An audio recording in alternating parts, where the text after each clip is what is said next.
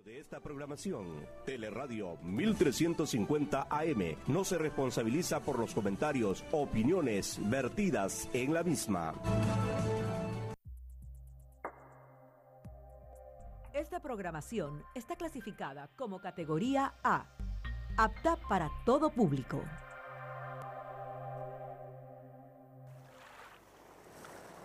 Ya con ustedes, Azul Sostenible.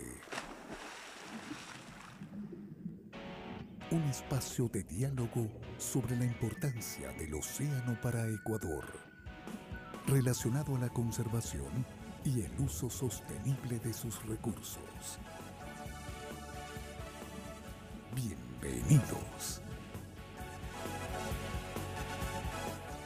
Bienvenidos a Azul Sostenible, son las 13 horas con 17 minutos y aquí estamos para acompañarlos en una horita con ustedes en este programa que habla también mucho de la biodiversidad marina, todo lo relacionado con pesca, manglares, etcétera, etcétera. Aquí está mi ingeniero, bueno, no es mío, el ingeniero de todos.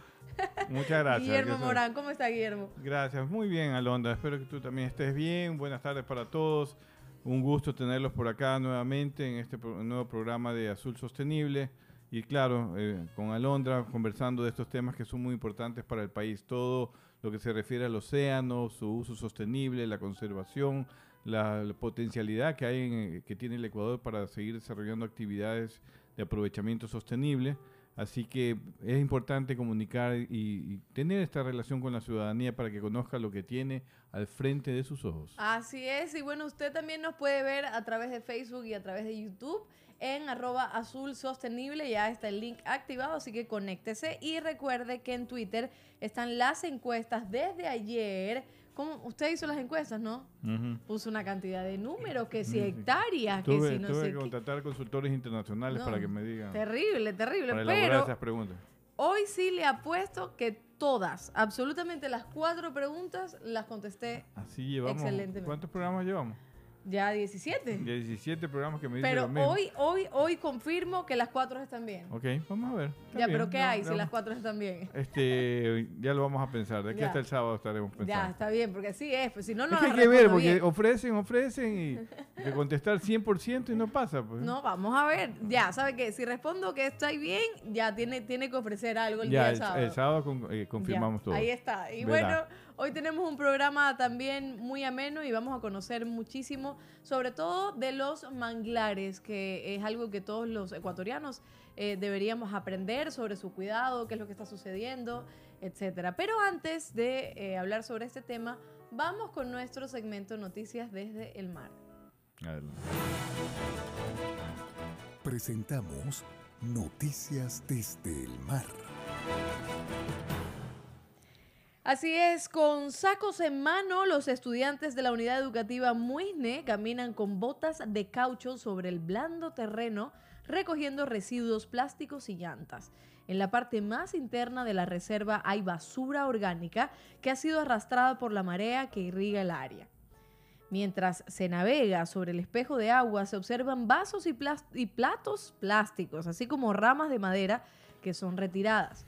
Queremos que las especies bioacuáticas no se afecten por la contaminación, comenta Luis Mera, uno de los estudiantes, y esto se refiere a que en Esmeraldas las familias también están cuidando el manglar. Sí, asimismo el trabajo de limpieza de los estudiantes se realiza con la coordinación del Ministerio del Ambiente. En marzo de este año se retiraron 108 sacos de basura con un peso de 3.240 libras, mientras que en agosto, con la participación de 90 personas, se recogieron 93 sacos que pesaron 634 kilos. Por otra parte, la reserva está compuesta por el manglar, sistema del estuario del río Muisne y del río Cojimíes, y comprende un total de 3.173 hectáreas que son custodiadas por siete guardaparques del Ministerio del Ambiente, que se encarga de revisar los acuerdos de uso y custodia del manglar. El presidente de la Asociación del Recinto Bunche, Rosa Torres, explica que el acuerdo de uso y custodia permite el aprovechamiento sustentable y racional de los recursos naturales, con lo que preparan platillos típicos, siempre complementados con coco. Ah, la comida esmeraldeña muy rica, ¿no? Usted se ha probado. Poco. O también es alérgica al No, coco. ¿sabes qué probé una vez? Cangrejo encocado, se- ¿cómo se dice? Sí, en cocado Sí. cangrejo. Ya, pues ¿Y eso probé. Pero el riquísimo. cangrejo no le hace Pero daño. Antes de que fuera alérgica, pues. Por lo menos llegué a probar eso y es delicioso, pero no he comido así como encocado de, no sé. Bueno, primero vamos al tratamiento antialérgico que habíamos quedado. claro. Y allí nos vamos a Esmeraldas a comer encocado de cangrejo, Por camarones, concha Pero ahí como que todo lo hacen con coco, ¿no? Sí, bastante. Igual que en bastante. Colombia. En Colombia todo es con coco, el arroz con coco, ¿no? no En, coco, en, ¿Sí? en Colombia, pero en la, en la parte sur será. Eh, Sí, porque- eh, no lo sé. Allá, Yo he porque- ido puede ser porque la, la más en el. Caribe, o sea, en la parte de... mm, Ah, parte caribeña. ¿Cómo se llama? Cartagena. Cartagena. Eh, pescado con coco, arroz con sí, coco. sí, ¿no? sí, pienso que sí. Yo he estado en Cartagena un par de veces. No estoy muy seguro si eh, toda la comida es en base a coco, pero Sí, me acuerdo haber visto algo. O sea, me acuerdo porque mi mamá no podía comer más. Decía, ya no aguanto un coco más en el plato. Entonces, pero sí. A Pero ver, bueno, este, este es un tema in- interesante eh, que justamente vamos a conversar el día de hoy con nuestro invitado especial, porque el, el gobierno adoptó hace mucho tiempo la política de generar acuerdos de uso sostenible y custodia del manglar hacia las comunidades que Sí. viven allí y que es un reconocimiento justamente a, a- la convivencia de estas comunidades con este, esta área de manglar que hay que protegerla, pero también protegerla de la mano de, de estas comunidades que viven eh, cercanamente a estas, a estas áreas y aprovechan esos recursos. Así que de eso vamos a explicar un poco más con nuestro invitado especial. Así es. Y continúa la discusión por la contaminación de aguas residuales. Hay camaroneras que sí les dan tratamiento. Los productos de pesca y acuacultura representan el 40% de las exportaciones no petroleras del país. La cifra es mencionada por el viceministro de Acuacultura y Pesca, Andrés Arens. El camarón tiene el mayor peso. Ecuador es el principal exportador de este crustáceo en América y a nivel mundial compite por los tres primeros lugares con Tailandia e India. Asimismo, José Antonio Campuzano, presidente ejecutivo de la Cámara Nacional de Acuacultura, indica que la producción sí es sustentable y se ha mantenido por más de 50 años en las mismas zonas en donde comenzó generando más de 261 mil plazas de empleo. Por otra parte, Javier Chalén, director del programa Marino Costero de Conservación Internacional, afirma que los manglares están amenazados pese a la gestión estatal para hacer un uso sustentable del recurso. El problema mayor sigue siendo la expansión de las camaroneras. Si bien no es la tala indiscriminada de hace 20 o 30 años, desde el 2018 para acá se han perdido cerca de 1.200 hectáreas al año que son convertidas de forma ilegal en camaroneras, asegura. Arens responde que se realizan inspecciones de las zonas camaroneras y que si hay una y que si hay una vulneración al ecosistema manglar, lo denuncian al Ministerio del Ambiente y Agua y asegura que los que tienen estaciones de bombeo succionan el líquido cuando llenan o vacían las piscinas y usan compuertas. No hay ninguna contaminación del agua en las actividades camaroneras, de hecho el agua por los oxigena- oxigenadores que se utilizan salen con mayores niveles de oxígeno con los que entró. No se utilizan antibióticos ni químicos y por eso la calidad del camarón es, y por eso es la calidad del camarón, dice. Mm. Eso es una de las preguntas que también tengo para, para el invitado precisamente por, e- por este tema, ¿no? sí. De las camaroneras y que obviamente se ha avanzado eh, en materia de protección, pero todavía Pero todavía mucho, hay ¿no? algo, sí, hemos visto recientes denuncias de tala de manglar, esperemos que estas, estas denuncias eh, terminen en sanciones si, si corresponden, obviamente, pero eh, aquí ya hay una- un representante de Conservación Internacional que asegura que esto ha continuado en los últimos años, no en las proporciones de los años 70, 80, pero eh, la idea es que no ocurra ni un centímetro menos de manglar en el país, ¿no? Así es, y los manglares actúan como una barrera protectora entre el agua y la tierra, previniendo la erosión de las costas provocada por el viento y el oleaje. Asimismo, alberga biodiversidad de flora y fauna e impide la salinización de suelos agrícolas. Ecuador es parte de la Iniciativa Regional para la Conservación y Uso Racional de Manglares de la Convención Ramsar. Y según el Ministerio del Ambiente y Agua, a escala nacional, nueve áreas protegidas eh, marinas costeras, marino-costeras, tienen ecosistema de manglar dentro de sus principales objetivos de conservación. Es así que a través del proyecto de Marino Costero se han elaborado 14 planes de manejo para organizaciones de usuarios ancestrales de la Reserva Ecológica Manglares Cayapas Mataje. Ecuador cuenta con un Plan de Acción Nacional de Manglares, un documento que permite una adecuada articulación entre los GATS y la Autoridad Ambiental Nacional. Así es, aún así, según datos de conservación internacional, en los últimos 40 años, el país ha perdido 56.396 hectáreas de manglar. Ojo con esta cifra por los que quieren contestar las preguntas de Twitter. Pese a todos los trabajos de conservación, Javier Salgado, ambientalista y líder de la organización Medio Ambiente Sostenible, se refiere a este tema que preocupa a quienes luchan por preservar las áreas protegidas del Ecuador. Yo conozco a Javier, Javier Salvado, entrevistábamos mucho. Ah, sí. Sí, mira, y además es interesante que, que, el Ecuador ya contemple, tenga un plan de acción nacional de manglares. También vamos a conversar un poco de ese tema con nuestro invitado, porque ya determina que hay un plan de gestión eh, definido en el país que debería aplicarse. Es decir, ya en esos planes de acción por lo general se establecen una serie de actividades eh, a, mediano y largo plazo que van a ayudar a conservar los manglares y a, que tengan un uso sostenible las actividades que existen en el entorno de los manglares. Estos planes eh, nacionales son importantes para, para, la aplicación del país. Obviamente hay que colocar recursos y allí yo creo que las ONGs como Conservación Internacional, WWF y otras que se pueden unir a estos procesos pueden ayudar mucho a que eh, estos planes aterricen realmente en los objetivos que se han planteado. Así es, esas fueron las noticias, las noticias desde el mar, me la adelanté a producción, pero el cartelito lindo que dice corte, precisamente a eso nos vamos. Vamos a un corte comercial y enseguida vamos a regresar con nuestro invitado que ya está listo para responder todas las preguntas que tenemos acerca de los manglares. Ya volvemos. Quédate en sintonía. Ya volvemos con más de Azul Sostenible.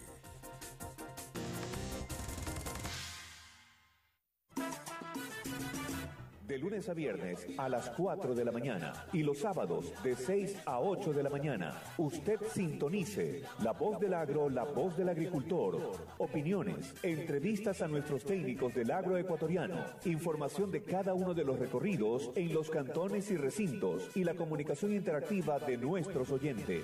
La Voz del Agro, La Voz del Agricultor, con la dirección de Julio Alberto Rivera y un equipo de reporteros y corresponsales en todo el país.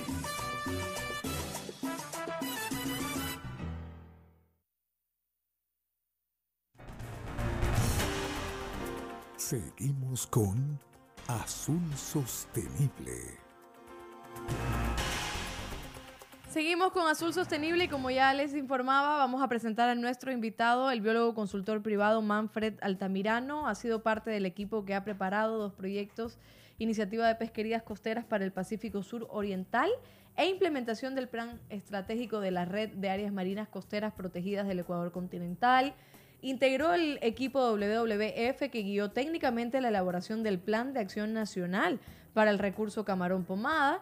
También fue consultor pesquero de WWF y diseñó un esquema de manejo basado en derecho para el subsector artesanal de los pescadores con redes de bolso que capturan camarón pomada en el interior del Golfo de Guayaquil. Preparó el documento de políticas públicas de conservación y uso del suelo en los ecosistemas de manglar para la Condesan y consultor de conservación internacional. Uf, ¿cómo está? Biólogo, ¿cómo está Manfred? Bienvenido al programa. buenas tardes, muchas gracias Guillermo Galondra por invitarme. Este, bueno, hacer una sola precisión que no estoy como consultor independiente, sino trabajo actualmente para Conservación Internacional. Perfecto. Y estoy al frente de, un proyecto grande que es eh, para fortalecer las redes de, áreas marinas costeras protegidas, ¿no?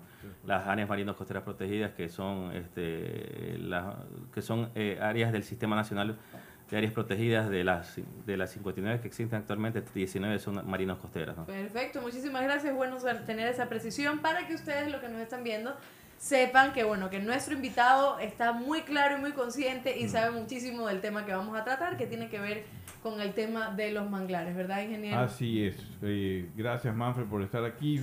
Y justamente uno de los temas que pensamos nosotros que es eh, sumamente importante son las áreas de manglar. El Ecuador, como decía al comienzo, adoptó una política ya de eh, generar acuerdos de uso sostenible eh, y custodia de los manglares a las comunidades pesqueras. Tú conoces bien estos procesos. Cuéntanos un poco en base a la experiencia que tú tienes, cómo ves esos acuerdos, cómo han avanzado, en qué nivel están, porque eso ya tiene, si no estoy mal, unos, unos 20 años. 20 años, perfecto. Entonces, ¿cómo, cómo ven ustedes como ONGs los avances en ese, en Claro, ese este, aspecto? eh, solamente precisar que el Ecuador tiene una política pública bastante fuerte en el, en el cuidado del manglar, ¿no? Lo ha venido implementando tras eh, un, un, este, un manejo fallido eh, hasta en los años 70, 80, hasta Claro. los 90. Y Después de los 90 viene una política pública y, y tiene dos herramientas muy poderosas. Esas herramientas han sido la, la creación de áreas protegidas, los espacios protegidos y, las, y los acuerdos de uso sustentable y custodia del manglar. ¿no? Eh, las áreas protegidas tienen más, más tiempo y se han, han ido incorporando en el, en el tiempo y actualmente de las 19 a- áreas marino-costeras, 12 áreas tienen, tienen, este, man- contienen ecosistema manglar, o sea, su, su principal este, protección o, es, o, objeto de conservación son los manglares, ¿no? con alguna bio- biodiversidad representante. ¿no? Y de ahí tenemos este, los acuerdos de uso que nacieron en el año 1999 como una idea de, novedosa de, de darle un instrumento parecido al que tenían los, los, los- la- los camaroneros, una concesión sobre el espacio marino, pero esta vez se lo daban a las comunidades tradicionales, ancestrales, para que ellos sean los encargados de cuidar el manglar, de vigilarlo, de, de- de hacer un uso sustentable. ¿no? Era una apuesta riesgosa, porque en ese Claro. tiempo se decía, ¿cómo le vas a dar a una comunidad que no tiene posibilidades de, de- de- de- de manejar, no tiene recursos? este, no, no van a saber cuidarlo. ¿no? El tiempo ha demostrado que eh, eso, ese esquema ha sido exitoso y, y- y de hecho se ¿Por qué, está así- copia- por qué lo consideran exitoso? porque el, el- el manglar desde ahí en adelante retrocedió su separó la tala del manglar fuertemente ¿Ya? eh, las concesionarios es como que le entregas un derecho de propiedad, es lo que nosotros Claro. ahora decimos de eh, manejo basado en derechos, tienen Claro. su derecho. Y ese derecho, ellos tienen un papel para pelear frente a un camaronero que, que está al lado, Ya. en tal caso de que el camaronero quiera invadir o quiera, o, o quiera este, talar. Ellos, tienen el, el- ellos son prácticamente como, digamos, tienen el derecho, el uso, y se sienten como dueños de ese espacio, ¿no? Claro. Entonces, eh, al sentirse dueños, eh, han, creado, han creado varios sistemas, ¿no? Han empezado a crear sistemas de control y vigilancia muy fuertes sobre ¿Tiene, su tiene acompañamiento técnico? Sí, sí, mira, que institucional? la- la- el, el- el Estado les dice, les dice que les puede entregar las concesiones un espacio de manglar siempre y cuando ellos demuestren ser usuarios tradicionales, que tengan muchos años. Elaboren un plan de manejo, elaboren un reglamento de, de- de- un reglamento de, de uso, un reglamento interno de cómo usar el manglar, eh, los mapas indudablemente y que tengan acompañamiento, asistencia técnica. Al, al inicio era como obligación, ahora no es, no es Ah, obligación. es obligación ahora. No es obligación. Bueno, creo que es obligación los, los dos primeros años. Antes era todo el tiempo, ¿no? Ah, ok. Claro. Ya Pero- que aprendan ya. Porque siempre fue difícil coger- conseguir la asistencia técnica, porque Claro. cada quien, este, alguien que, que debe, eh, daba la asistencia técnica es aquel que se comprometía a ayudarlos y tenía que poner recursos. Claro. Ah, claro. Entonces, este, eh, eh, así era difícil a veces que una ONG los apadrine o alguna universidad, porque puede ser con un colegio técnico, hasta puede ser una persona. Puede ser, yo puedo ser una- este, un, un asisten- asesor técnico de, de- de un con- de una concesión de A manglar. una persona natural. Ahora, también. ahora una, una pregunta referente a eso. Usted mencionaba que, bueno, en los años 80 y 90 el tema de los manglares que se vieron afectados por las camaroneras. Una de las amenazas precisamente es que el- los manglares también suelen ser utilizados para obtener madera en construcción. Estábamos viendo esta Claro. noticia en donde em, Javier Chalén, director del programa Marino Costero de Conservación Internacional, decía que si bien el problema, el problema se ha superado de alguna forma, em, pero desde el 2018 para acá se han perdido cerca de 1.200 hectáreas al año que son convertidas de forma ilegal en camaroneras. Esto sigue sucediendo. ¿Y ¿Cómo es esta? Le pregunto porque no conozco mucho el tema y para que la gente tenga un poco de contacto con qué hace el manglar y por qué puede beneficiar a las camaroneras, por qué las camaroneras utilizan el manglar y si esto se estaba viviendo todavía en el 2020. Claro, son varias preguntas ahí, Sí. un poco complicadas. Pero un poco de historia, ¿no? Sí. Eh, el, el, este, el manglar, eh, el, el filo costero, a- antes de los años 60, era, había una gran cantidad de manglar, ¿no? Eh, hay, hubieron dos agentes de cambio de ese filo costero, ¿no? Principalmente la industria camaronera que empieza a crecer y las ciudades. Han sido los Claro. agentes de cambio. Guayaquil ha sido una ciudad que se ha, ha crecido por el, este, a costa de, de robar espacio al manglar. ¿no? Eh, pedimos esteros, pedimos igual que, que Machala, igual que, este, que, que creo que las zonas no- del norte de Esmeralda, también algunas, Norte algunas poblaciones. Norte de Manaví, el estuario de Río Chón es uno de los más Claro. degradados. Entonces, esos fueron los agentes principalmente de cambio. No podemos decir que solo la industria camaronera fue parte, son los dos agentes más potentes que yo digo que, que hubieron. Eh, hubo una desaceleración del, del crecimiento camaronero cuando hubo la Mancha Blanca, por los años, eh, este, a, inicios de los años 90, ¿te acuerdas? A mediados de los años 90, 90 se desaceleró, muchas camaroneras este, pararon y esas camaroneras, este, como las abandonaron, se revistieron nuevamente en la naturaleza, las pobló y se y convirtieron nuevamente en manglar. ¿no? En el 99 se recupera, pero este, pero este eh, ya había una política fuerte, ¿no? Ya, entonces vinieron las concesiones de manglar, vinieron este después en el año en el 2010 hubo el, eh, otra política pública muy fuerte que había había un gran sector ilegal de camaroneras. Eh, había 40.000 hectáreas de, camaroneras habían ilegales que funcionaban, operaban sin ningún papel. Mm. Y el gobierno dijo desde ese entonces dijo, bueno, vamos a regularizarlo. Pero vamos a hacer este, vamos a hacer lo siguiente eh, dependiendo del hectareaje, tú tendrás que reforestar el 30, reconvertir el área que tenías ocupada al 30% de manglar. Y, y, así mismo por el tamaño era el 30% máximo hasta el 10% mínimo. Y logró, esa, esa, esa, política pública logró recuperar cerca de 5.000 hectáreas, si no me equivoco, hasta cuando yo estuve, porque estuve como subsecretario de Gestión Marina y Costera del Ministerio del Ambiente.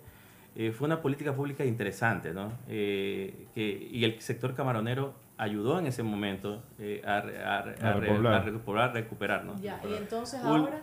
Últimamente eh, ha habido un debilitamiento de la autoridad, me parece a mí. Eso ha provocado que se, los controles se hayan perdido, este, los controles, porque por más concesión que exista, los concesionarios simplemente fue, pueden denunciar. Pero la acción de, de, penalizar, la acción ya de castigar, la acción de, de, sancionar, les toca al Ministerio del Ambiente y a y a la autoridad pesquera principalmente. Eh, pero no se está dando eso. Hemos visto en el periódico en los últimos, en los últimos 20, este, últimos meses, hemos visto eh, eventos de tala, tres o cuatro grandes eventos de tala. Y, si, y eso nos hace prever como... Y al mismo tiempo debilitar al Ministerio del Ambiente, porque se ha visto sacar un montón de gente... Claro, se, se, han salido del Ministerio del Ambiente también mucho personal que, que, está dedicado a hacer los guardabosques, los guardaparques y, y los técnicos que vigilan. influye ¿no? en la vigilancia y en el correcto... O sea, debilitar el control. lo debilitan porque, eh, porque no hay quien responda. Los concesionarios van y dicen, hacen la denuncia, pero no, pero no hay quien responda. Entonces, no hay, se, tome, se tomen acciones al respecto para poder este, sancionarlo. Así es, Manfred, le voy a pedir un momentito porque este, vamos a, continuar con este tema que considero que, que, es muy importante porque según mis investigaciones, una multa, eh, la multa más alta o tal vez una de las multas más altas es 89 mil dólares y para arriba en cuanto a la tala de, manglares. Entonces... Este, ¿Pero con la nueva ley de pesca o con la ley de, gestión ambiental? Parece que eso desapareció. Desapareció. Bueno, ¿sabe qué? Lo vamos a hablar ahora, luego del dato curioso, el primer dato curioso del programa.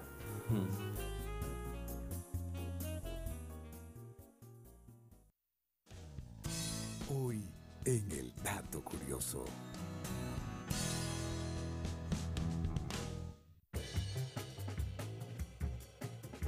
¿Sabías que las condiciones duras y anegadas en las que crecen los manglares aceleran el crecimiento de los árboles y desaceleran la descomposición del material orgánico del suelo. Por lo tanto, los bosques de manglar son excelentes sumideros de carbono. En 2015, una investigación realizada por el Centro para la Investigación Forestal Internacional, con sede en Indonesia, indicó que los bosques de manglar indo-pacíficos absorberían un 6% más de carbono que los de otras áreas boscosas de la región. Muy importante la conservación de los manglares y estábamos, estamos eh, conversando con Manfred Altamirano, em, que sabe muy bien, es un biólogo que sabe muy bien sobre este tema de los manglares y, y, antes de ir al dato curioso le conversaba sobre esta, sobre esta multa, ¿no? que no sé si es antes o ahora, pero eran 89 mil dólares si se cortaba o se talaba, perdón. Sí, una zona, sí, efectivamente en el Tula existía... Eh, eh, creo que existía la, esta sanción de que si alguien talaba el una hectárea de manglar, el manglar estaba valorado en 89 mil dólares. No sabemos esa cifra cómo salió, pero digamos que era una cifra bastante alta. Es por los servicios ambientales que, se que ofrecen. Y ahora, ingeniero, ¿sí eso no? Eh, bueno, eso, la verdad es que yo tampoco soy experto en la legislación ambiental, pero en todo caso eh, eh, hay una ley de gestión ambiental y una ley de acuacultura y pesca que me imagino van de la mano en este tema de la tala manglar, habría que preguntarle a las autoridades. Claro. Lo- lo- la pregunta va porque usted me decía que hay un debilitamiento también de las autoridades. Eso sí. porque eh, si, por eso le preguntaba en 2020 cómo estamos, si se ha visto que hay una especie de deforestación y todo este tema con los manglares y son tan importantes para el ecosistema y sobre todo para Ecuador.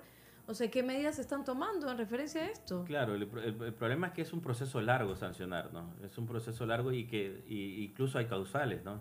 Hay multas administrativas, hay, hay la pérdida de la concesión, o sea, el camaronero que incluye es incluye en tala de manglar puede perder la, ca- la camaronera o puede perder la concesión porque está inmersa como una causal de, de pérdida de la concesión. Entonces, pero hasta el momento no hemos visto eso. Lo, que, lo, que, lo más fuerte que vimos, que me acuerdo, fue en el año, en el gobierno pasado, cuando este, eh, hubo en el decreto 1391 que se dispuso que, eh, que camaroneras que se habían, que habían crecido después de 1999 dentro de áreas protegidas, ese espacio tendría que ser recuperado. Y así en Claro. Churute, en Churute fue muy sonado en, Ecuador y en Guayaquil, donde 200 hectáreas de manglar de una, de una camaronera, un grupo importante, se, se revirtió a, a- a este, a- a- a la reserva, a la reserva Claro. Churute y al, y al ecosistema, ¿no? Ahora, una pregunta para todas las personas que están escuchando y no sabemos cómo es el, cómo funciona esto. ¿Por qué las camaroneras trabajan en la zona de manglar? O sea, ¿qué, qué- cómo es este proceso? No, o sea, al entiendo. comienzo, al comienzo, cuando se comenzó las camaroneras, el camarón es, eh, normalmente habita en el manglar. Ya. Es parte de su ecosistema, de su hábitat, perdón. Eh, y lo que se determinó es que allí era mucho más fácil construir camaroneras porque estábamos trabajando, estábamos no, porque yo no soy camaronero, estaban trabajando en áreas donde era más fácil crear este, este camarón que se engordaba fácilmente y que a medida que Ah. pasó el tiempo fue generándose ya con otras tecnologías ese crecimiento en áreas de manglar. No sé si- Claro, al, al inicio lo- el- las camaroneras ocuparon lo que se llaman zonas de salinas. Ya. Entonces son como playones que quedaban en el... Había un manglar, pero había unos parches. Y no sé, naturalmente eso se le llaman salinas, ¿no? Y no se pobla el manglar porque son, muy, son este, extremadamente salinos. Y esos espacios eran ocupados por camaroneras. Incluso uno puede ver que son como irregulares esas camaroneras, tienen una forma. Las camaroneras que fueron aceptadas en zona de manglar son cuadraditas. Usted ve un polígono bien hechecito. Es Ya. porque están hechas a la medida, Ya. no siguiendo el contorno de la salina. Ya, pero eh, en estas camaroneras en su tiempo eran los que participaban en la tala también del, del manglar. Claro. pero, Probablemente. pero no, mm, estoy pensando de manera ingenua, pero no es una contradicción de que el manglar es bueno porque ahí está el camarón y ellos talan el manglar para... O sea, Eh, es que ellos necesitan espacio para criar más camarón. Claro, en, e- en esa claro. etapa, porque hoy en día ya no se está dando eso. Las zonas camaroneras, la mayoría están en zonas de en tierras altas, como se llama. Ahora solo se permite en tierra Solo se altas. permite Ya. en tierras No altas se y, la, y la gran mayoría, yo no sé si el 70 o, o 60% son esas camaroneras. Al principio sí, se, se talaron alrededor de 50 mil hectáreas Sí. Que se convirtieron en camaroneras. Cuando, estamos hablando de los años eran 80. camaroneras y crecimiento de ciudad, ¿no? También. Y Claro. crecimiento de ciudad también, claro, ahí están los 50 mil, está todo. Entonces, se ocupó eso, se comenzó a generar la- el sector camaronero, pero luego fueron se vieron eh, las restricciones de parte de, obviamente, bajo la presión de las ONGs para la conservación del manglar, y también se entendió que la estrategia del sector camaronero debería cambiar. Cambió y se fueron a tierras altas, mejoraron la tecnología, y hoy en día, pues lo que tenemos en, en camaroneras, la mayoría es en tierras altas, y es un sector, eh, hay que reconocer también, altamente competitivo, y eh, inclusive están en contra de la tala de manglar. Yo he escuchado al presidente de la Cámara Nacional de Acuacultura levantar su voz y hacer denuncias cuando la misma Cámara detecta eh, talas de manglar y esperamos que las autoridades pues, allí ejerzan su sanción pertinente, ¿no? Así es, estamos, vamos a un cortecito comercial, pero al regreso seguimos conversando sobre los manglares y, y los dejo con una pregunta también. ¿Qué pasaría si los manglares desaparecieran, no? Para que tomemos un poco conciencia de que nosotros aquí en el programa, no se llama Azul Sostenible por, por, por una razón eh, única, que es precisamente hablar de la sostenibilidad, que tiene que ver con el medio ambiente, con lo social y con lo económico. ¿Qué pasaría si los manglares desaparecieran para tomar un poco de conciencia? Eso lo respondemos al regreso. Estamos en Teleradio 1350, en YouTube, en Facebook. Y recuerde seguirnos en todas nuestras redes sociales. Ya volvemos.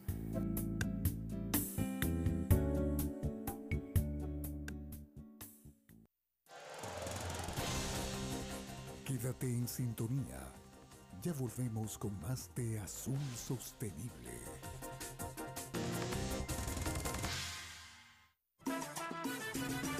De lunes a viernes a las 4 de la mañana y los sábados de 6 a 8 de la mañana. Usted sintonice La Voz del Agro, La Voz del Agricultor. Opiniones, entrevistas a nuestros técnicos del agro ecuatoriano, información de cada uno de los recorridos en los cantones y recintos y la comunicación interactiva de nuestros oyentes.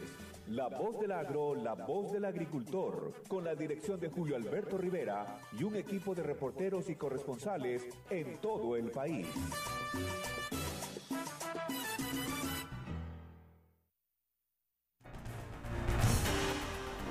Seguimos con Azul Sostenible. Así es, volvemos a Azul Sostenible. Estoy viendo también en Twitter cómo van las encuestas y, vamos bien, vamos bien. Vamos a ver al final qué sucede eh, con estas preguntas, que están un poco difíciles a veces, pero ya aprendí que tengo que investigar primero y ahí contestar, porque si lo contesto así nomás, ahí como que a ver, deja ver, deja ver si me acuerdo de algo, no, no voy a poder, no voy a poder. Ahí quiero, yo quiero ver una pregunta ahí en especial, a ver si en verdad la acertó. ¿Cuál, cuál, cuál? No, no, no tranquilo, tranquilo. De verdad que las acerté. No, porque si no se pone a averiguar en este momento y me cambia la respuesta. Todas, todas están, aquí está, todas están, mira, ahí tiene todas las respuestas. Yo, a hacer trampas jamás. Ah, Eso es de otros. Está muy bien, está muy bien. Seguimos conversando con el biólogo Manfred Altamirano sobre el tema de manglar y teníamos un comentario que aquí justo nos pasó la producción en Facebook que mm, sobre el tema eh, decía una persona que el peor depredador es el hombre, y creo que es una frase que venimos escuchando desde hace mucho tiempo con el tema del medio ambiente, y lo veníamos hablando ahora, y la pregunta es, ¿qué pasaría eh, si los manglares desaparecen? Si el día de mañana no hay políticas públicas y desaparece todo el manglar. Claro, imagínate que, que el manglar es el hábitat de dos principales pesquerías que tiene, que tiene el Ecuador y que internamente son, son fuentes de recursos y son de las más inclusivas en, el, en el tema como pesquería. Estamos hablando de la pesquería de cangrejo rojo y la pesquería de concha prieta. Son donde vive. Donde Ojo con eso que está en las encuestas. Cuando, cuando, cuando, si no existiera el manglar, no existieran estos recursos. Claro. Eh, hace algún tiempo atrás, cuando trabajaba con un proyecto de, de los AID, se hizo un estudio e-, económico en la cadena de valor del cangrejo. ¿no? El, cangrejo es un producto que solo se consume principalmente aquí en Ecuador, no se exporta. Y este, y este recurso genera, en, solo en Ecuador, estaría generando cerca de unos 100 millones de dólares anualmente. ¿De verdad? 100 millones de dólares. es un buen dato. El cangrejo. El cangrejo, la cadena de valor. O sea, desde que... Desde todo el movimiento económico. Todo el movimiento económico, desde lo que los trae el cangrejero hasta el consumo. Hasta que lo consumen. Y uno puede ver la cadena de valor, porque uno puede... El, cangrejo parte con tal vez 50 centavos, en algunas épocas con un dólar, pero termina costándote 5 o 6 dólares en pata gorda, por ejemplo. ¿no? Ah, claro. Entonces, entonces tú tienes un crecimiento de la cadena de valor, indudablemente donde los que más ganan son los, intermediarios. Pero cuando uno suma toda esa cuestión por el número de pescadores que hay actualmente, eh, este, puede llegar a, este, estimarse entre 80 a 100 millones de dólares el, movimiento que tiene la economía cangrejo. Guayaquil respira, come cangrejo. Claro. Tienes puntos específicos. Ese es un producto del manglar. ¿Y concha prieta? La, concha prieta también es un producto importante, aunque los principales este, conchales, por así decirlo, están en, en, perdón, en el oro y en esmeralda. En esmeralda. Incluso este, hemos perdido muchas poblaciones de concha por el mal manejo de manglar. Cuando se ha perdido manglar, se pierden importantes áreas de conchales, importantes áreas de cangrejal. Quiere decir que si no hubiera em, manglares, al menos aquí en Guayaquil, no hay cangrejo. No hay cangrejo. Ah. claro, No hay cangrejo. El manglar es así de importante. Eso, Vamos es, a eso en la parte en la parte económica. En la parte hay otros servicios que son importantísimos como son, son las barreras protectoras naturales, es lo que nosotros decimos como enseguida infraestructura verde. Es toda una infraestructura de, para contención de efectos de, protección, protección costera, que es un beneficio que, que si, los, si, los, camaroneros lo hubieran entendido antes, no hubieran talado los filos de los frentes de, manglar y gastan, muchos camaroneros gastan importantes este, cantidades de dinero rellenando, este, poniendo diques para poder protegerse, porque los oleajes son bastante fuertes. Aparte de eso, que hay que olvidar que eh, no, hay que recordar que el, manglar es uno de los principales bosques para el, el tema del cambio climático, que más capta carbono. Es, un, es el bosque más que más que más retiene el carbono. ¿Y que en comparación a los otros bosques? En, ah. comparación con los otros bosques. Incluso este, hay datos y estudios hechos aquí donde se determina que la, la, la, la, biomasa de carbono, eh, la biomasa viva que retiene carbono, está en el, en el 21% de, de, la parte viva del manglar. Mira. Pero donde está el 60 hasta el 70% del carbono acumulado en, la, en el primer metro y segundo metro debajo del manglar. Dios mío, o sea, la importancia que tienen los manglares. Es un sumidero no de lo manglar, es como que, como que acumula Claro. copia, copia. Cuando tú talas una, cuando tú talas una hectárea de manglar, realmente tú no estás perdiendo, no estás perdiendo solamente la biomasa viva, estás perdiendo, estás liberando todo ese carbono. Entonces, cuando tú puedes decir, bueno, voy a recuperarlo, pero no, no vas a recuperar el tiempo porque le demoró años y años Claro, ¿cuánto en, tiempo? en- en poder, en poder, en poder- Es en- justo eso, ingeniero. O sea, el, el manglar se siembra, se puede sembrar. puede ¿no? sembrar. ¿Y cuánto tiempo demora en que.?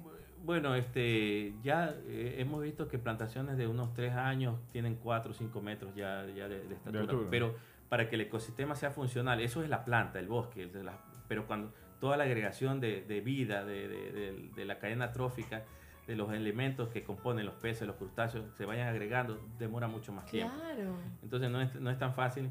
y Recuperar decir- todo el ecosistema. recuperar a la, de decir de una, pero es un inicio reforestal. Claro, claro. Así Entonces, es. eh, eh, eh, entonces eh, el mundo se está abriendo, se- hay esta idea del mercado de carbono. ¿no? Actualmente solamente hay iniciativas, iniciativas privadas, ¿no? que, que compañías como Disney, por ejemplo, están pagando 5 dólares por tonelada de carbono. ¿no? Mm. Entonces, eh, pero son iniciativas privadas, todavía no hay un mercado mundial. ¿no? Se, se Ok. está, se, está, se- se está diseñando ese mercado mundial. ¿no? Por ejemplo, eh, este, actualmente Ah, nosotros sí tenemos un incentivo. El Ecuador tiene un incentivo que se llama Socio Manglar Sí.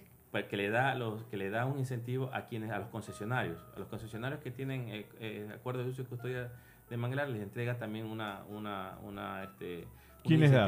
el gobierno gobierno. ya. el gobierno ¿no? O sea, Se mantiene ese programa, porque ese sí, programa de- del gobierno de anterior también. 64.000 claro es de la- eh, fue creado en el gobierno anterior de las 64.000 hectáreas que están bajo concesión actualmente 28.000 estarían recibiendo el incentivo pero actualmente no hay plata para darle el incentivo pero digamos que no se ha perdido está ahí en algún momento de caer dicen, los, dicen claro. los concesionarios manglar los pescadores en algún momento de caer ¿por qué? porque, el- porque la concesión el, el cuidar el manglar cuesta. Claro. cuesta hacer controles y vigilancia cuesta cuesta este, sobre todo en, en periodos de Evitar la, veda conta- evitar la contaminación, porque la hay contaminación... gestión que hacer. Y, y, y este y este y este y este esta herramienta a mí me, me parece fabulosa porque ha, ha, este, ha sido como un catalizador para poder para poder este, eh, fortalecer a las, a las organizaciones Y- pesqueras. Manfred, ¿y qué falta para fortalecer aún más una buena política que ya tiene una, que se ha comprobado que funciona bien, pero seguramente ustedes los especialistas en este tema han encontrado que es necesario fortalecerla? ¿Qué falta que el gobierno haga, las ONGs o las comunidades para un- mejorarlo, ¿no? Bueno, una es que el- este, ase- asegurar la sustentabilidad del, del incentivo. O sea, uno cubrir todo el- Mantener esta política de gobierno y que haya mantener los esta recursos. política, buscar fondos y crear un fondo como tiene como hay el fondo de áreas protegidas, que hay un fondo y que ese fondo es privado y que y que y que reparte a las áreas protegidas, así tener un fondo para socio manglar, ¿no? Eso es una política, ¿no? Seguir continuando con, con las concesiones de manglar, darle, porque todavía hay espacios que... ¿Cuántas hectáreas se han concesionado hasta el momento? 68 mil hectáreas. 68.000 de- hectáreas están de manglar están bajo, bajo, bajo concesión. ¿Sabes que yo me acuerdo que yo, eh, junto con un amigo mutuo de Manfred, yo comencé con este proyecto piloto con Manuel Bravo. Sí. Comenzamos en el Patra. Manuel es el iniciador de... Manuel es el iniciador de eso. Yo dirigía un proyecto del Banco Mundial que se llamaba Patra de gestión ambiental. El Patra fue que lo diseñó. Claro, con el Patra diseñamos esta política como planes pilotos a través de un especialista, Manuel Bravo, eh, que le mando saludos si está por allí, y, y que en buena hora resultó ya una política estable. Ahora hay que fortalecerla, no hay que abandonarla. Es, yo creo que es un gran mensaje, eh, porque ya se ha visto que ha dado resultados. Independientemente de lo- del impacto eh, directo que pueda eh, ocurrir con la desaparición del manglar en estas especies, hay también un impacto indirecto, porque las zonas estuarinas estarían complicadas. O sea, toda la, biodiversidad de un estuario del Golfo de Guayaquil, de los, de los estuarios del río Chone, el estuario del río Esmeralda, y otros también se verían muy afectadas. Claro, este, el La cadena se, se vería claro, afectada. El Ministerio del Ambiente tiene la figura de proteger el bosque de manglar y solo puede llegar hasta ahí en su, en su, en su competencia. Ya. Pero la, la nueva ley de pesca da, la, da, la, da a la autoridad pesquera la posibilidad de crear áreas de recuperación, áreas de, de manejo pesquero. Y ahí eh, eso es una apuesta, que pueden copiar el mismo modelo parecido al que tienen las concesiones de manglar y trasladarlo a, esta, a estos, con Y- sus y, características. y este plan nacional de, de manglares que se aprobó recién el año pasado, Ujú. eh, ¿va en, en qué busca que fortalecer estos Busca- acuerdos? Y también veo que los CATS también son parte de estos, de estos acuerdos, o, o de este plan de, Bueno, se trata de que los manglares. municipios también se empiecen a apropiar, se empiecen a empoderar, ¿no? Aunque la gestión estatal actualmente de- de- del, del manglar está exclusivamente en el Ministerio Del- del Ambiente, del del gobierno central del Estado. central.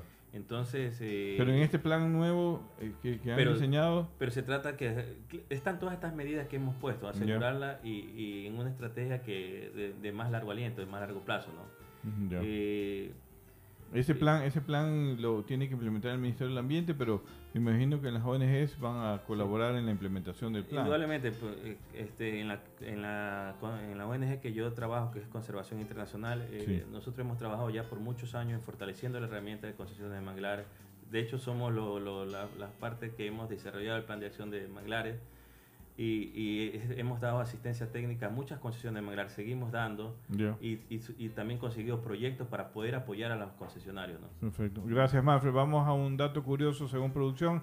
Adelante. Según producción.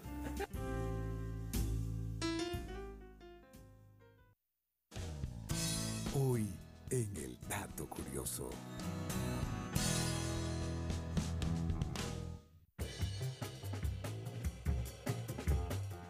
¿Sabías que las especies de manglar derivan de más de 20 familias de plantas? Su único denominador común es el ambiente salado, limoso y empapado en el que viven. Las especies han elaborado una variedad de métodos para sobrevivir. Algunas han desarrollado un sistema de filtro interno para evitar que la sal del agua marina entre en su sistema radicular. Otras expulsan la sal que se filtra en sus células por medio de glándulas de sal en sus hojas. Además, los manglares tienen raíces aéreas. Algunas crecen hacia el cielo que ayudan a la planta a absorber oxígeno. Así es, esto, ese es nuestro dato curioso, muy interesante y sobre todo también tenía algunos datos que en los manglares, eh, al menos en Ecuador, habitan más de 52 especies de aves, 15 especies de reptiles, 19 especies de mamíferos, 100 especies eh, de peces, 20 crustáceos, o sea que, que realmente... Eso es lo que viven allí, pero, sí, pero todo tú lo sabes demás. que, que sí, todo lo demás, toda la Claro. cadena, de las- sobre todo de las especies costeras, que inclusive impactaría a las especies que no son tan costeras, si desaparece el manglar, porque rompes una cadena de la biodiversidad que existe en, en esta zona, que va a afectar a otras especies, al pargo, a la corvina, a, una, allí- ¿a quién va a afectar sobre todo? A la pesca artesanal. Oiga, ¿usted sabe cuál es el Día Internacional del Manglar? Eh, no. ¿Usted sabe cuál es el día? Ahí me la ver. Ah, ahora sí, ¿no? ver, Porque sí, está. la que las encuestas que Ah, usted no va a a ver. Y aquí el ingeniero y el biólogo no me saben cuál es el Día Internacional del. El debo, Google quedé de todo. Pero yo sí sé, el 16 de agosto es el Día Internacional del 16 de agosto. Ya se nos 16 de pasó. agosto. Ya se nos pasó. me pero- van a retar por eso. a No, no, no pasa nada, es que eso tenía que saberlo va- yo, porque aquí me hacen bullying. Imagínense, yo no, que las encuestas, que nunca respondo bien. Pues Entonces tenía que si venir con algo. Una cosa es que usted Bueno, haya googleado vengó eso ahora. ayer justamente. Así que usted, cualquier cosa le van a retar, usted le dice, no, yo sí sabía, pero era para que ella respondiera. Ah, ya, ok. Nadie sabe, nadie se Nadie sabe. Y precisamente eh, por eso estábamos conversando sobre el tema de los manglares, las estrategias para su conservación, sobre todo eh, a nivel científico, ¿no? Ya hablamos de las políticas. Sí, ¿Cuáles podrían ser? ¿Cuáles también? podrían ser? No. Y otra pregunta, eh, Manfred. ¿En qué se ha beneficiado el pescador artesanal con todo esto? ¿Cómo lo ves tú? Bueno, Porque pues, la idea es que el- eh, eh, el hacer pesca sostenible, el, el pescador artesanal, ya hablaste tú del valor de una cadena tan importante como el cangrejo, yo no sabía ese valor, es muy interesante, pero ¿cómo se ha beneficiado de- el pescador? Eh, aparte de conservar, ah, ¿tiene alguna estrategia? ¿Ha mejorado la productividad de ellos? ¿Cómo lo ven ustedes? ¿O hay estrategias a futuros para eso? Bu- Bueno, este, estamos eh, recién manejando las pescas, diría yo. ¿no? Ya. Este, el, el tema de la, de la actividad pesquera como tal. ¿no? La preocupación se centró inicialmente en, lo- en el, en proteger el ecosistema. El ecosistema completo, perfecto. Eh, de- pero algunos concesionarios han ido más allá de eso, ¿no? Y, y se, han, se han sacado varias lecciones aprendidas, ¿no? Por, por ejemplo, ellos han, eh, han, han iniciado este, esquemas de, man- de manejo, este, por ejemplo, vedas, autovedas. Autovedas. autovedas, tienen cuotas de captura. Ya. eh, han, eh, eh, Generadas por la misma comunidad. generadas por la misma comunidad, Ah, ok. principalmente en las, en lo- las concesiones que tienen concha. Ok. Eh, en, en las concesiones que tienen cangrejos principalmente limitan los días de pesca Ya. limitan los días de pesca que pueden ir y de alguna forma se, auto, se empiezan a autorreglar, pero Y- todavía de manera informal, ¿no? Ya- y Pero algo- se están desarrollando, hemos desarrollado con CI este, ya planes de pesquero Ya. para ir, para ir más allá, o sea, ya a, a- a- a hacer ciencia con, con, Ya. con- con los datos, ¿no? De hecho, de hecho, se desarrolló un sistema de monitoreo participativo que, que, que es- está siendo ejemplo para aplicarlo a otras pesquerías. Por ejemplo, este, las pesquerías de camarón pomada, que también son Ah, los ok. mismos en- dentro del Golfo, los Claro, mismos también. usuarios es. son los mismos usuarios del, del manglar son los mismos concesionarios, este, ese esquema se lo ha trasladado, ¿no? Ya. Entonces, el pescador ah, eh, está entendiendo por qué toma esa información, ¿no? ¿Por qué tomar la talla de captura? ¿Por qué tomar este, eh, datos del sexo? Época Eh, de reproducción. La época de reproducción, entonces, eh, eh, eh, y, y sobre todo este, es- este y devolverle a, a la- a esta información de una manera digerible, de una manera entendible al pescador, es, es, es- empieza a entender. ¿Y se, porque- y se ha visto la oportunidad a lo mejor de generar herramientas para eh, hacer engordes de cangrejos, de concha, cultivos que a, a futuro puedan ayudar a mejorar la calidad Sí, o se la han producción de Se han ellos? intentado principalmente... eh, Porque la, la- la acuacultura puede estar por allí también se han- artesanal, ¿no? Claro, Pues, se han intentado... sin dañar el ecosistema, pero usando justamente ese ecosistema como se ha hecho en otros Claro, se han, otras partes del mundo. se han intentado pruebas de engorde de concha prieta principalmente, ¿no? Cría y engorde, ¿no? Eh, algunas, este, algunas tecnologías con, con crecimiento de ostras cerca del ecosistema manglar todavía no tenemos, Nada no han sido concluyentes para poder eh, reproducirlas a gran escala, ¿no? Ya, Pero digamos que hasta el momento la- mejor alternativa es ser prudente con, y respetar los periodos de veda, respetar la talla de captura. claro, para mantener, mantener, para la- mantener. De, de hecho, los este, la- de- la- de hecho eh, el principal el, el principal amenaza es que siga creciendo el esfuerzo. Claro, eso te iba a decir que de todas maneras el, el crecimiento poblacional va a seguir ocurriendo en toda esta zona, va a haber un mayor esfuerzo y quizás allí pensar en una estrategia de cómo eh, se generan actividades adicionales con los mismos recursos o con otras actividades. Quizás el turismo también. Sí, pero es, bi- es bien difícil. En, ¿Ah, mi, sí? en mi experiencia, algunos cangrejes, algunos pescadores han incursionado, ¿no? principalmente en la zona de Jambelí, eh, han incursionado en, en hacer un poco de turismo, ¿no? Pero en mi, En el mi- estuario de Río Chone también he visto algo de turismo sí, en manglares. Pero, pero casi ya no hay pesca en del Río Chone. Ya. Este, casi no hay mucha pesca porque... el turismo, he visto que sí, Sí, visto- turismo sí hay asociado al manglar, pero Sí. este, ya como pescadores ya no hay Ya. tanta una actividad pesquera porque el manglar ahí fue talado, fue talado en el 85-90% del manglar. Fue, fue, Hay un Ahora hay una recuperación por los islas, las islas de, en la parte central del estuario, Ya. que, era la isla famosa Isla Corazón, pero ahora ya, Ah, sí. ya no tiene forma de corazón, ya perdió la forma hace tiempo. ¿no? Ya. pero digamos que ahí más bien eh, eh, se ha incentivado el turismo, ¿no? Pero la pesca, por ejemplo, eso eso fue se degradó en los años 80, ¿no? Eh, hubo una gran tala y la mayoría de los de los de los guaricheros que le llamaban ese tiempo, le decían en Manaví le decían guaricheros, se fueron a, a Machala. Y ellos, eh, hay un dato interesante porque ellos exportaron tecnología. Así, ¿no? Eh, ¿Sabes cuál era su tecnología? Que los de Machala no utilizaban el gancho Ya. y acá utilizaban el gancho. Entonces llevaron el gancho de, de, de- de Manaví, lo llevaron, llevaron por acá. tenían estos canguros para poder este, Claro. para poder meter las conchas. Claro, Entonces utilizaban las dos manos, mientras que el, el de Machala llevaba su, su- solo una. una bolsita y, y con una mano trabajaba, ¿no? Entonces, pero esas cosas innovaron, aunque parezcan muy sencillas, Ya. innovaron. ¿no? El, el gancho es una es un, es una vara larga de metal Ujú. que como ya el cangrejo, como estrategia de, de- de- de- para que no lo capture, se va más al fondo de su madriguera. Ya no lo alcanza la mano del cangrejero. Entonces los cangrejeros utilizan una, una- un gancho Sí. y lo buscan ahí y lo sacan. ¿no? Ustedes habrán visto en los videos, ¿no? Sí, Pero sí. antes, antiguamente era solo a mano limpia. A mano Porque el cangrejo no se iba muy profundo. Claro, muy poca gente conoce todo ese esfuerzo de pesca del cangrejo, ¿no? Mm. De ver un- la escena de, de- de un pescador meterse en el lodo, meter la mano para lograr tener su producción diaria. Es una actividad bastante compleja que pocos ecuatorianos conocen. En algún momento esperamos hacer algún reportaje sobre eso aquí para mostrar el esfuerzo que hacen los pescadores artesanales, el riesgo que, que corren, porque también hay un riesgo de enfermedades, de... de- eh, No, y el Golfo es una zona bastante bastante peligrosa en algunos lados. De la piratería es un Bueno, tema pa- la bastante- piratería aquí ya tuvo Gabriela Cruz hablándonos ampliamente de ese tema y, y ya hablaremos también con el presidente de la Asociación de Cangrejeros, que lo vamos a invitar también para que nos dé su opinión. Pero eh, yo creo que primero hay un gran trabajo en, en Manglar que no se puede dejar de sostener.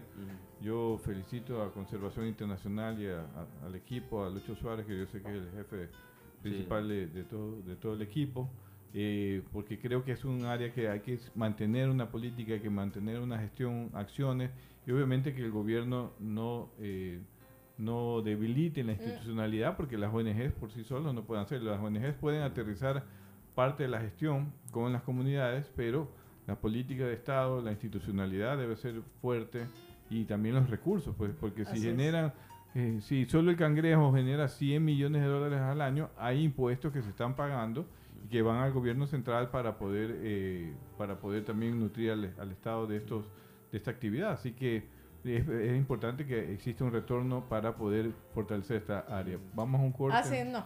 Ah, no, que me están... Ahora sí nos despedimos de eh, nuestro invitado. Muchas Muchísimas gracias, gracias. por estar Placer. acá. Gracias, Manfred. Ha sido un tema muy interesante. A mí me ha Sí. gustado mucho Vamos conversarlo y creo que sobre todo los datos curiosos que además se dan en este programa sobre el tema de los cangrejos, de cuántos 100 millones de dólares afirmados. O sea, si no hay manglar, no hay cangrejo en Guayaquil, así que mucho cuidado con eso. Eh, Y ceviche de concha. Imagínense, entonces, Ceviche de concha. muchísimas gracias por, por sus No, datos. gracias por compartir El un sábado poco nos el vamos a comer ceviche de concha. Yo no puedo, oye. Pero lo hace a propósito, yo soy alérgica. Son 17 programas. Pero Y la- él la- sigue diciendo La que vamos- producción está que levanta las manos de felicidad. Pero que vaya la producción. Que la producción se siente aquí. Entonces Pero ya. a los mariscos. A todos los mariscos, sí. Chuta, qué pena. Claro. Pero hay tratamiento, ¿no verdad?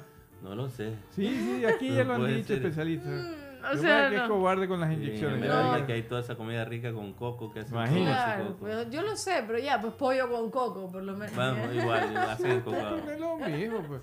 Pero nada, Está nada. bien. Muchísimas gracias por Gracias, estar acá. Gracias ¿Sabes qué? Le pido que se quede un ratito para hablar lo de las, las encuestas. Ok, para, no hay porque problema. dice que me equivoqué, pero Ya. ahí le voy a demostrar Ya, que no. vamos a ver. Vamos a un corte comercial y enseguida regresamos con las respuestas de las encuestas en Twitter. Esto es Azul Sostenible.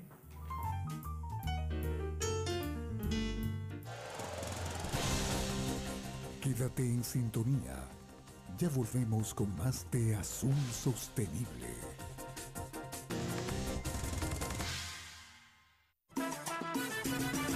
De lunes a viernes a las 4 de la mañana y los sábados de 6 a 8 de la mañana. Usted sintonice La Voz del Agro, la voz del agricultor. Opiniones, entrevistas a nuestros técnicos del agro ecuatoriano, información de cada uno de los recorridos en los cantones y recintos y la comunicación interactiva de nuestros oyentes. La Voz del Agro, la voz del agricultor, con la dirección de Julio Alberto Rivera y un equipo de reporteros y corresponsales en todo el país.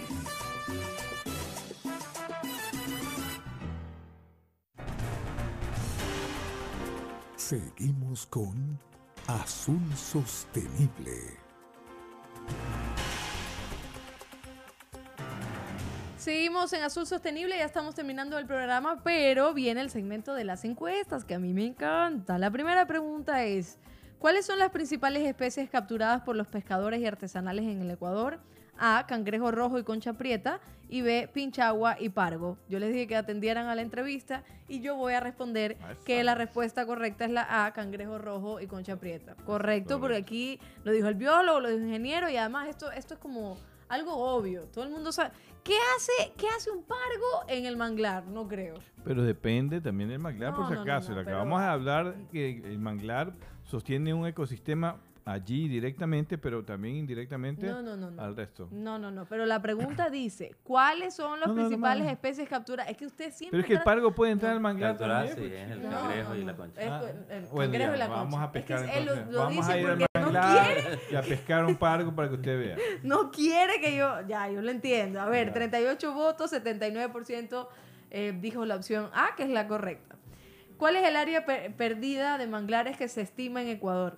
¿56 mil hectáreas o 84 mil hectáreas? Y yo voy a contestar que fueron 56 mil porque también lo dijo Muy bien. muy. Manfred, ¿verdad? Sí, aproximadamente es ese el número. Y sabe que también respondí y dije, no, no puede ser 84 mil porque sería caótico esto. Así que 56. 56 mil ya es grave. de todas Ya es maneras. grave, Sí. muy grave. 57% respondió 56 mil, así que estamos muy bien.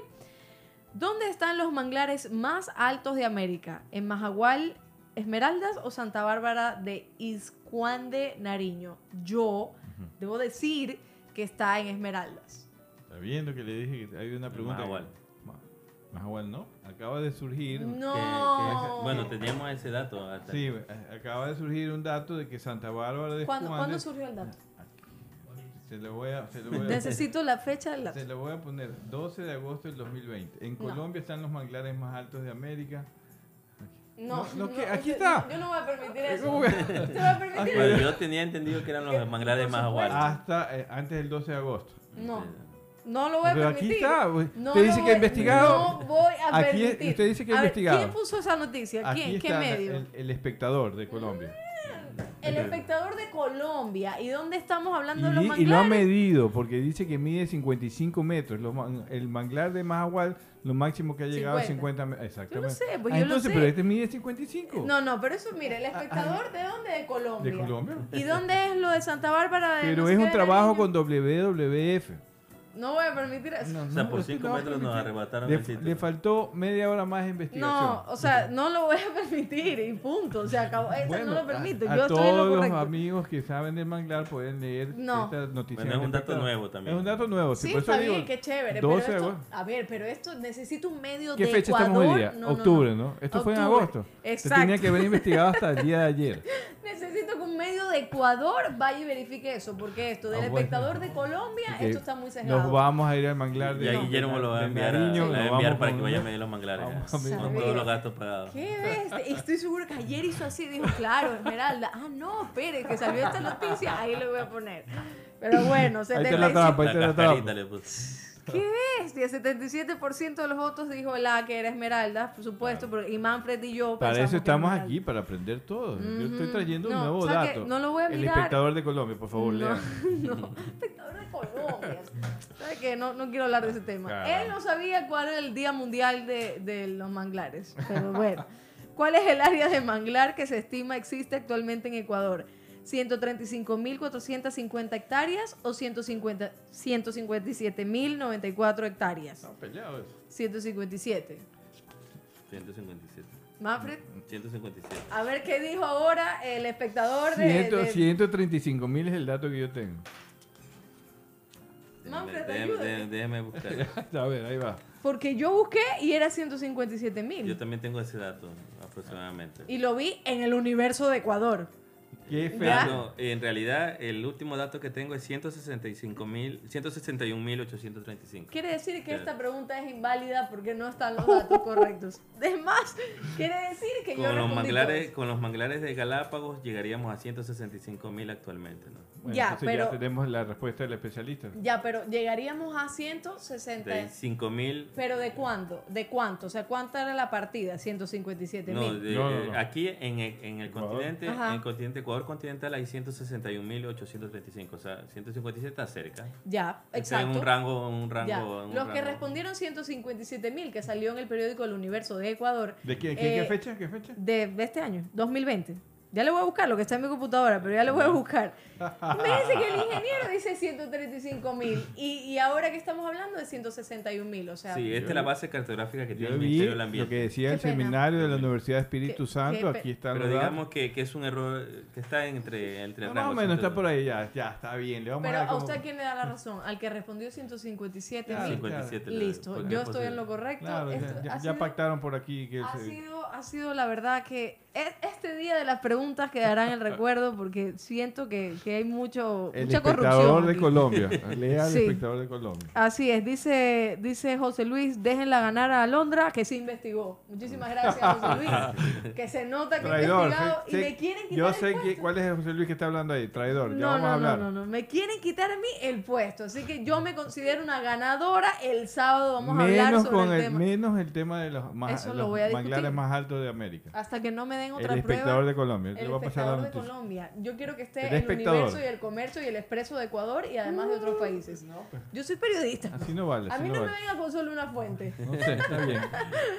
Eso es nuestro programa, ha sido muy divertido. Muchísimas gracias por participar. Recuerde que el sábado vamos a estar a las 9 de la mañana aquí en Teleradio que nos pueden seguir en todas las redes sociales. Muchas gracias, Alondra. Gracias a todos. Gracias, Gracias, Manfred, nuevamente por estar aquí. Gracias. Que no sea la última vez. Buenas tardes a todos. Que pasen muy bien. Un gusto será. Gracias. Chao. Chao.